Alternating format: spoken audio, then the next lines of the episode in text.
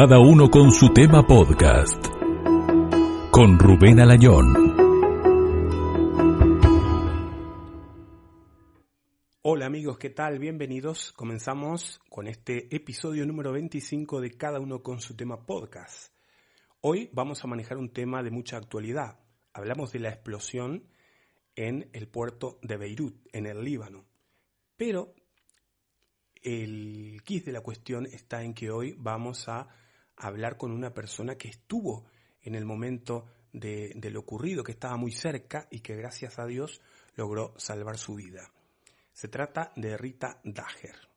Para este episodio, el agradecimiento eterno a mi amigo Bruno Esfeir, un artista plástico uruguayo que ha expuesto en muchas ocasiones en Beirut y que suele viajar muy seguido también a ese lugar donde eh, han vivido sus ancestros.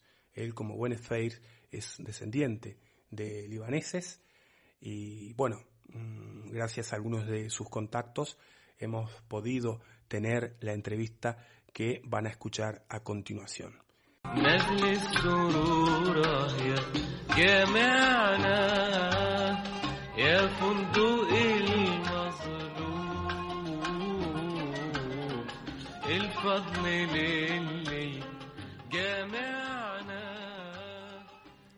Hace poco más de una semana, el mundo se vio conmocionado por una gran explosión en el puerto de Beirut. Fue el martes 4 de agosto a las 6 de la tarde, luego de un incendio que provocó una leve explosión, o sea que esta fue la segunda, la mayor.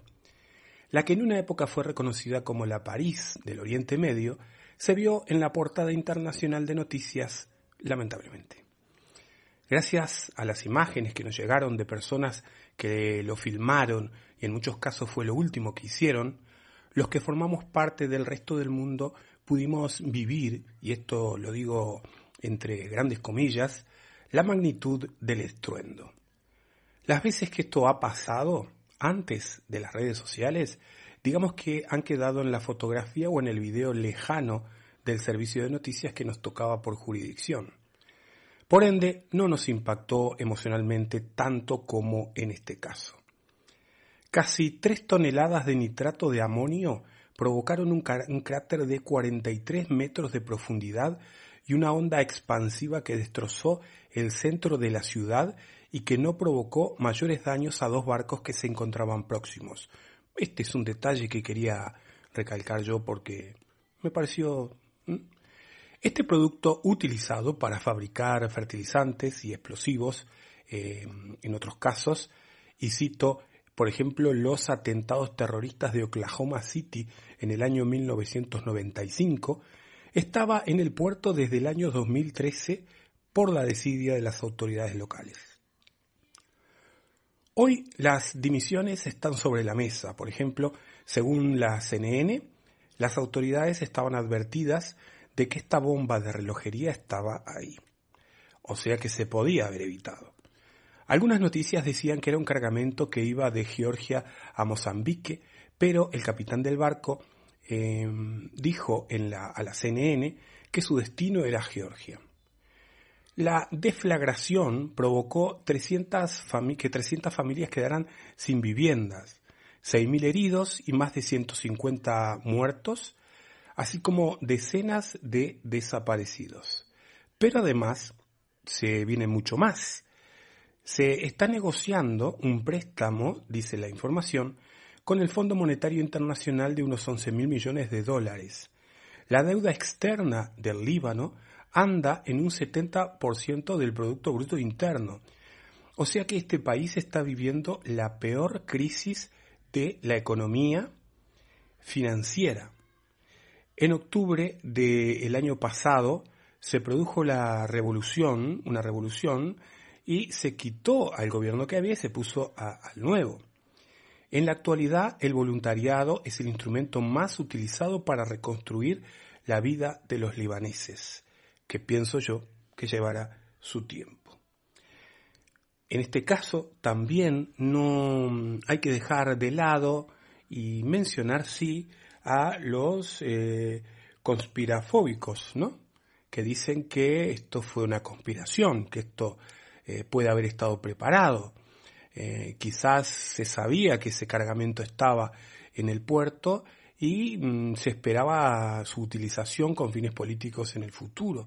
Pero estos son los conspirafóbicos o conspiranoicos, como ustedes quieran llamarlos, que siempre aparecen en este tipo de casos con eh, ideas concretas y que no se mueven de ese lugar.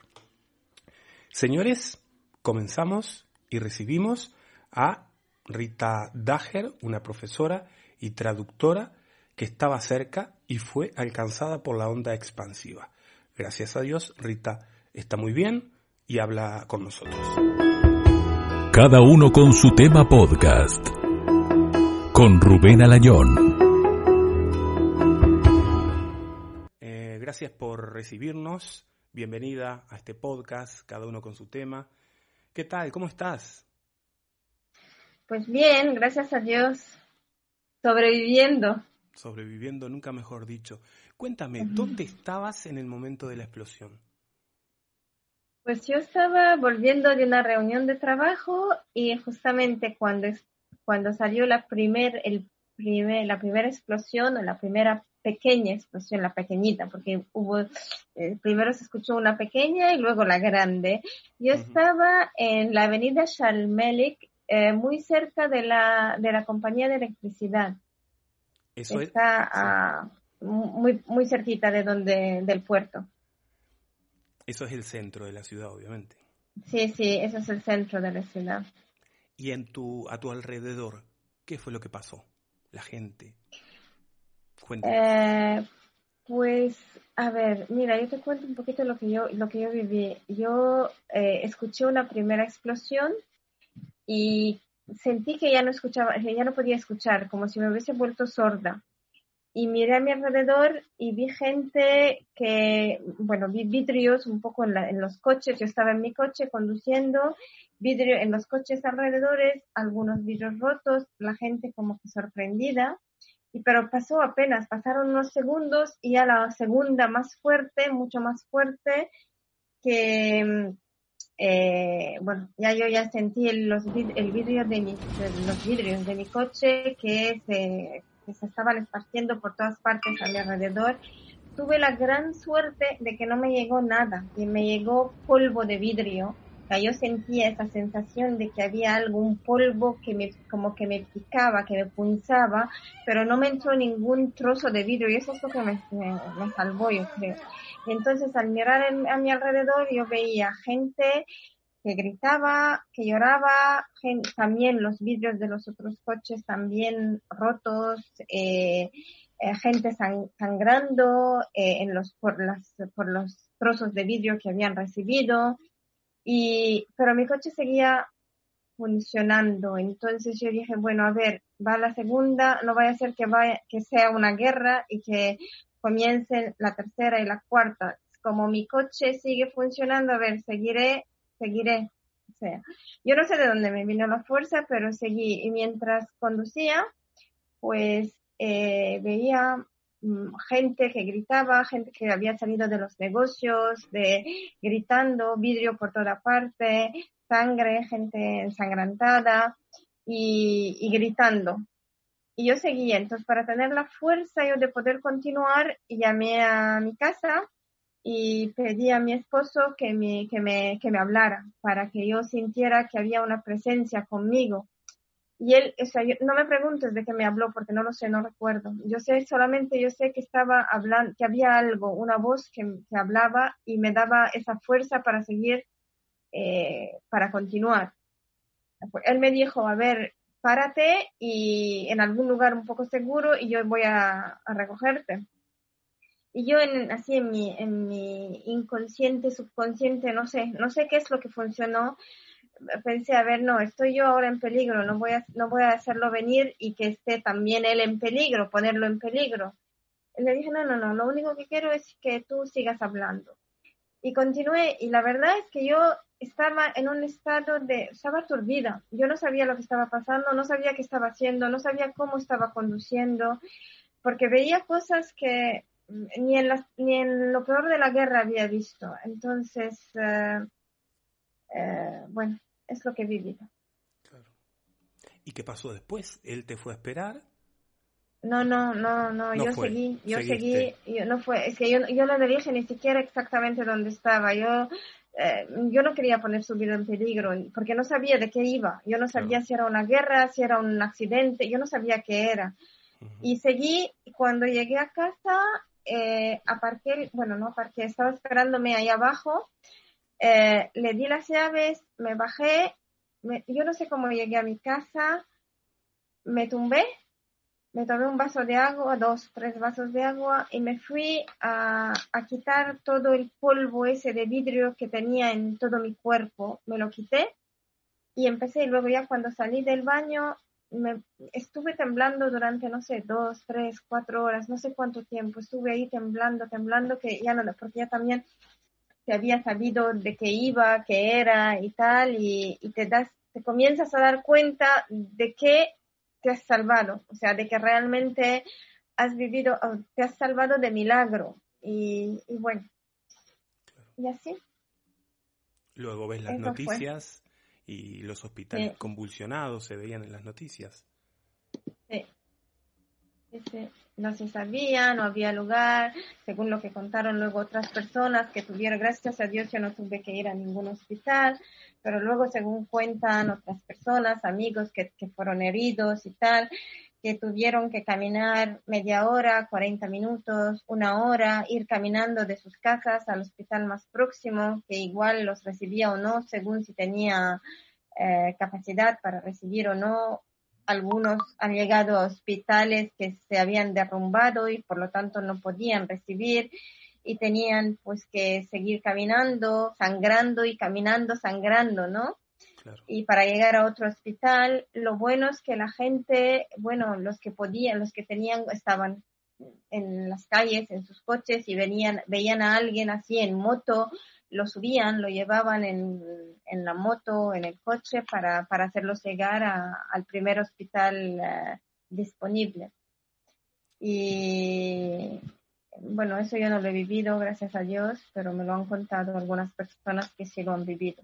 ¿Solamente estás con tu esposo ahí? Sí, ahora sí. Bueno, tengo unos primos, primos de segundo grado, que sí, tres de ellos fueron heridos. Eh, eh, bueno, mm, tuvieron que ir al hospital, les quitaron partes de trozos de, de, vidrio que habían recibido por las explosiones, porque estaban en sus casas o tal pero bueno, ahora de momento están bien. O sea, se, se, están recuperando. Bueno, bien no, pero están, ya no están en, en, situación grave, digamos. ¿Y cómo duermes después de una sensación de esa? En los primeros días no duermes, ¿no? No, no. Y, y de hecho, incluso los días de después tampoco duermes muy bien. O sea, eh, duermes con sobresaltos, te despiertas, uh, te despiertas así, eh, teniendo una sensación de que, uy, ¿qué pasa? Eh, incluso si hay alguna algo de hierro que, se cierra, si una puerta de hierro que se cierra de golpe por el viento, porque lo que cosa, el sobresalto está ahí. O sea, ¿qué pasa? ¿Qué hay? Otra vez, claro. Mm, sí. Y mm, ¿has visto las noticias hoy a casi seis días de lo ocurrido? La verdad es que yo eh, después del primer día casi casi ya no ya no pongo las noticias, no pongo televisión, me entero de lo que pasa por, la gente que me rodea, por los amigos, por la, por los vecinos. Prefiero no ver porque prefiero no, no puedo, todavía no puedo. Claro. ¿Y qué se comenta? ¿Cuál es el comentario, digamos, top? que es, una, que es un horror, que es una catástrofe, que es inhumano, que es... Eh, es eh, o sea, todavía yo creo que mucha gente está bajo, o sea, está en estado de shock, como, como se diría, no sé si... sí, sí. No, la gente, sobre todo la gente que estaba, eh, que lo ha vivido en, en primera persona, en carne propia, sigue recogiendo sus cosas, recogiendo sus dolores, recogiendo sus heridas. Y la gente que no lo ha vivido de tan cerca, pues está, eh, sin palabras, o sea, o, sin palabras o tan horrorizadas que dice, insulta, insulta a todos y a, todo el mundo y a, a todo el mundo, o sea, porque claro, no sé, todavía no sé, no hay, no hay datos concretos, entonces. No hay un culpable. Es un poco una, es una, es una manera de desahogarse, ¿no? O sea, insultar a todos, a todos, todo, todo el mundo, ¿no? Porque, bueno, desahogarse, sacar ese, ese miedo, ese, ese horror que uno tiene dentro, sacarlo de cualquier manera. Me comentabas que estabas haciendo voluntariado. Sí, esta mañana he ido. Para, bueno, yo a mí siempre me ha gustado hacer voluntariado desde pequeña, siempre cuando había posibilidad lo hacía. Pero mm, ayer, eh, anteayer, así, cuando yo, yo me, me, retiré un poco a una montaña para descansar un poco y, calmarme, ya ayer cuando sentí, y anteayer cuando sentí realmente la gracia que he recibido de, de, de, haber podido salir sana y salva de toda esa situación, eh, yo he dicho, yo quiero agradecer y una forma de agradecer es, ir a ayudar a la gente que realmente está en, en situación em, de, de, de, de, de, destreza, de, de, miseria, de miseria todos los sentidos, en todos los sentidos, de miseria económica, de miseria de, de, que ya no tiene casa, de que ya no tiene nada, de que ya no tiene sus cosas personales, eh, el estado emocional. He sentido la necesidad de ir a hacerlo y la verdad que lo he hecho con mucho gusto y con todo amor y, de todo corazón. ¿Cómo lo haces? Cuéntame. ¿Vas por la mañana a algún lugar, a algún hospital? ¿Dónde? ¿Dónde? Eh, yo fui, yo fui a una, a una asociación que se ocupa de ayudar a, la gente y, eh, y, lo que hicimos fue, bueno, una parte de la mañana estuvimos porque ellos han recibido comida, donaciones de comida, ropa, medicamentos, etcétera. Entonces hemos estado separando eh, las cosas, haciendo las porciones, eh, las porciones para hacer las cajas de alimentos para distribuir, eh, la ropa separando lo que era para mujer, para hombre, para niños, etcétera, poniéndolos en, cajas para que luego la gente pueda, la gente necesitada que ya no tiene nada pueda utilizar o se les lleve si se hace, hace falta llevar. Los medicamentos también para ponerlos en la farmacia de la asociación en cuestión para que para que ellos eh, puedan distribuir porque también lo que hacen es la gente que tiene eh, que tiene que tomar medicamentos de forma regular y que si ya no tienen las posibilidades los recursos pues llevan la la receta médica el, ¿no? y, y, se van ahí y le, la presentan y si ellos tienen el medicamento porque les ha llegado de alguna manera u otra, la distribuyen, se la dan a los, a los enfermos. Entonces eso fue lo que hicimos los, las primeras dos horitas o, o, o, tres horas. Luego nos fuimos a, a algunas de las zonas um, eh, que han sido que han sido tocadas por la por la explosión eh, a hacer un poquito a ver qué, qué, familias todavía no habían recibido ayuda, señoras mayores o señores mayores que viven solos, que necesitan que alguien les recoja los armarios que se han caído o los muebles que no pueden recoger o incluso los vidrios rotos que siguen por todas partes pues ayudar a limpiar, a, poner un poco de orden, a, ver qué se necesita, lo que no se podía hacer hoy, pues se tomaba nota para avisar a los responsables y que luego ellos mañana mandaran a gente eh, con el material necesario para poder hacerlo si, se, si, si, si tienen las posibilidades, ¿no? Si, si las tienen en el, en el centro. Claro. Eh, también otro, otro grupo ha ido a distribuir eh, comida. Yo no fui con ese grupo, pero bueno, ese otro grupo fue a distribuir comida. Y, y otro grupo se quedó en el centro preparando, uh, preparando bocadillos y para los voluntarios, para que cuando volviéramos todos a las, uh, a las dos o así, a mediodía, para, para descansar, para descansar, pues, eh, pues, tuviéramos algo que comer. O sea, nos dividimos, eh, hoy, hoy fue fue eso. O sea, cada día es un poco diferente porque depende de las necesidades que surgen. Eh, ah, que surgen. O sea, cada día hay cosas nuevas, cada día hay necesidades eh, eh, distintas. Y esto se va a extender por largo plazo, ¿eh? Se va a extender, esperemos que no por largo plazo, pero se va a extender. Cuando ves, la, cuando ves las ruinas, cuando ves, cuando ves lo que hay en la calle, en, en las casas, o mejor, o, mejor dicho, lo que no hay. O sea, dices, esta gente, ¿cómo, cómo va a continuar? O sea, ¿cómo, cómo se puede sobrevivir? De verdad es difícil, es muy difícil. Se hablaba de 300.000 personas sin hogar. Es lo que dicen, sí, son, no sé, son las cifras, son las cifras, no sé si son las cifras finales o no. Eh, de eso no te puedo decir porque yo no tengo, o sea, no tengo una idea muy precisa de, de los números, pero se hablaba de eso, creo, sí. ¿Cómo, ¿Cómo, era el Líbano antes de esta explosión?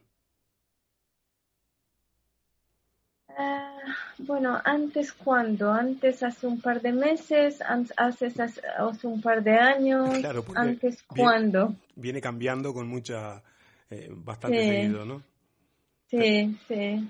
Bueno, ponme 15 días, un mes antes de la explosión. Bueno, la verdad es que últimamente hemos estado pasando por una crisis económica muy, muy grave y además del, del problema del coronavirus que también nos estaba afectando. Entonces, realmente ha sido una, uh, no sé, una sucesión de, de, cosas que ha ido aumentando y aumentando la, la, gravedad de todo, la crisis económica y al final así para como, como para colmarlo todo, eh, la explosión. No, no estamos viviendo así en un mundo de de, de, lujo o de tranquilidad o de, no sé, no había, teníamos eh, problemas. Eh, y, con esto se va, se va a grabar, me imagino, porque, claro. Por ejemplo. La, gente no, la, gente no tenía trabajo, mucha gente estaba perdiendo trabajo, se estaba quedando en el paro por la crisis económica. Eh, por y, ejemplo. Y ahora me imagino que más, porque claro, las, las empresas que han, eh, no sé, que han saltado con la explosión ahora, ¿cómo van a poner? No sé, la verdad no sé, es, es no, quiero ni imaginarme. Mm, Rita, por ejemplo, dos personas en, tu casa, ¿no? Para comer, mm. ¿cuánto dinero, con cuánto dinero comen dos personas? Para tener una idea de la canasta familiar, ¿sabes? es que eso está variando, eso está variando tan rápidamente.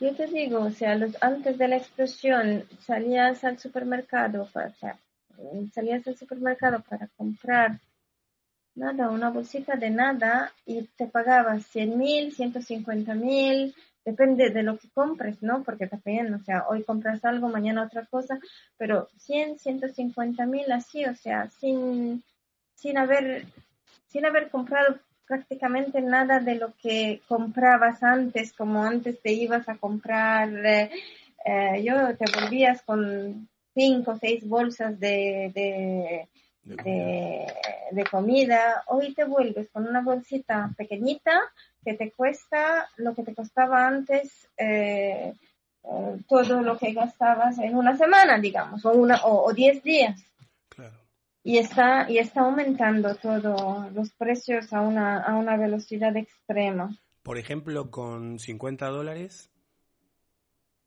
¿qué compras? Bueno, eso también, o sea, con 50 dólares calculados al precio oficial o al precio o a los o al precio del, del mercado negro del dólar. Esa es otra historia, porque porque, a ver, o sea, nosotros cobramos en libras libanesas, no cobramos en dólares. Entonces, con el, con el precio oficial, con 50 dólares actualmente, al, al, cambio oficial, que es 1.500 liras, compras, no te compras esa bolsita de la que te estaba, de la que te estaba hablando hace un ratito. Pero si estás hablando el precio, si es una persona que cobra en dólares y estamos al precio del mercado negro que está variando entre 7.000 y 10.000 liras, pues esa persona vive muy bien. También depende de eso, o sea, depende de si cobras en dólares o en libras libanesas y a qué precios, de qué, de qué, de qué precio de cambio estamos hablando. Y por ejemplo, una jubilación, un sueldo medio. Actualmente, actual, o sea, un sueldo medio, una jubilación que es que te, lo, que te la dan en libras libanesas. Actualmente, si quieres decir, porque todos los precios en los supermercados, en todas partes, están poniendo los precios eh, calculando el dólar al precio del mercado negro, que está a 7.500, entre 7.500 y 9.000, dependiendo de los días, está variando. Entonces, con, si calculas al precio del mercado negro un sueldo, un sueldo medio, no te, no te permite llegar a, al 10 del mes. Claro. Rita, ¿qué es lo bonito del Líbano? Eh, la familia, la, gente que se ama, que se, que se ayuda, que, que este, ese, ese, ese, ese, sentimiento, esa, esa sensación de no sentirte solo en situación de, en cualquier situación, ni en situación de, de, de, alegría, ni en situación de tristeza o de miseria. Siempre, siempre tienes apoyo de, de la comunidad, de la familia sobre todo, pero también de los vecinos, también de los amigos, también de, uh, bueno, lo que he visto también hoy y lo que eh, cuando estaba haciendo voluntariado, o sea, la cantidad de voluntarios para ayudar, que te querían, por favor, queremos ayudar, ¿cómo? ¿De qué manera? Eso, eso es bonito, eso es lo bonito ahora. en tiempos normales, en tiempos normales, lo bonito, hay muchas cosas bonitas. El clima es bonito, eh, las montañas son bonitas, eh, hay muchas, en tiempos normales hay muchas cosas bonitas. En tiempos más duros, pues lo que lo que queda es eh, bueno, lo otro también sigue, sí, lo otro sigue, existe, lo único que ya no, ya no le das tanta importancia porque, porque las personas son las que te dan ese sentimiento de humanidad, de, es lo que, lo, más importante para, para nosotros, seres humanos, por eso somos seres humanos. Claro. Tú eres eh, hija de madre boliviana y de padre libanés. Sí. Eh, ¿de dónde te sientes? ¿Qué eres? ¿Tú has vivido toda la vida ahí en el Líbano? No, parte aquí y parte ahí.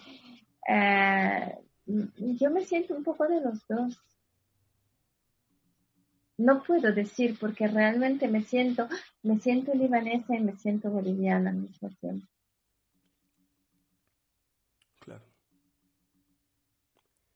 ¿Y no has pensado en volver a Bolivia después de todo esto? Pensar sí que he pensado y bueno, no sé si lo haré, no sé, la verdad, me lo estoy planteando a Bolivia o a cualquier otra parte donde, donde pueda ir y encontrar trabajo y, seguir adelante. ¿Cuál es tu profesión? Yo soy profesora y traductora. Mm, soy traductora jurada, que trabajo por mi cuenta, y también soy profesora. ¿Y ahora estabas trabajando en un instituto o qué? Sí, sí. ¿Están abiertos los institutos, los jóvenes, los colegios? Eh, estamos trabajando en línea, por eso tengo tanta ah, experiencia con Zoom. Porque. que a mí me vendría muy bien, ¿no?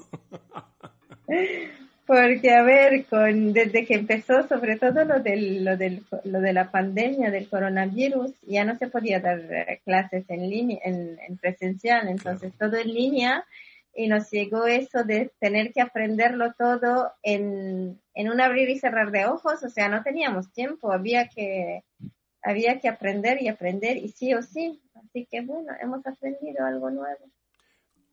¿Cómo se manejó el coronavirus en el Líbano? Pues los primeros tiempos bastante bien, incluso hasta ahora yo creo, bueno, que está bastante bien manejado, porque al principio ya se cerró el país, eh, cuando empezaron a, a, surgir los casos, se cerró el país y, creo que se manejó bastante bien. Ahorita están comenzando a subir un poco más, pero creo que es normal porque con todo lo que ha pasado, eh, yo no sé si la gente se está, está tomando todas las medidas y se están tomando medidas, pero bueno, no sé. Claro. Hace unos días, mm, no sé si fue ayer o antes de ayer, hubo una manifestación y mm, el lema como que decía para los políticos, o se van, algo así te digo, ¿no? O se van o se van. Cuando mm, en estas manifestaciones se mm, dan ultimátum, eh, ¿son bastante radicales o hay posibilidad de negociar y que vuelvan atrás y seguimos con el mismo poder político? Pues, a ver, yo no estoy muy yo no estoy muy metida en política, la verdad, y no, eh, prefiero no hablar mucho de política. Claro. Muy bien, Rita, eh, yo te agradezco muchísimo que me hayas atendido. De nada.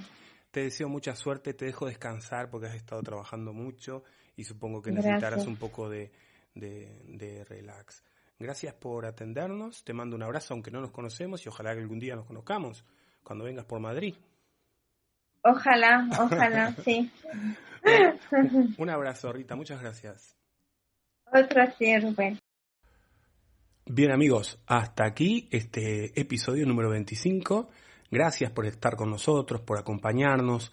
Algo muy importante, si les ha gustado o no, dejen su comentario eh, para saber nosotros cómo va funcionando cada episodio. Muchas gracias. Nos vemos en el próximo. Un saludo. Chau, chau. Gracias por escuchar cada uno con su tema. Un podcast de entrevistas. Locución César Miravalles.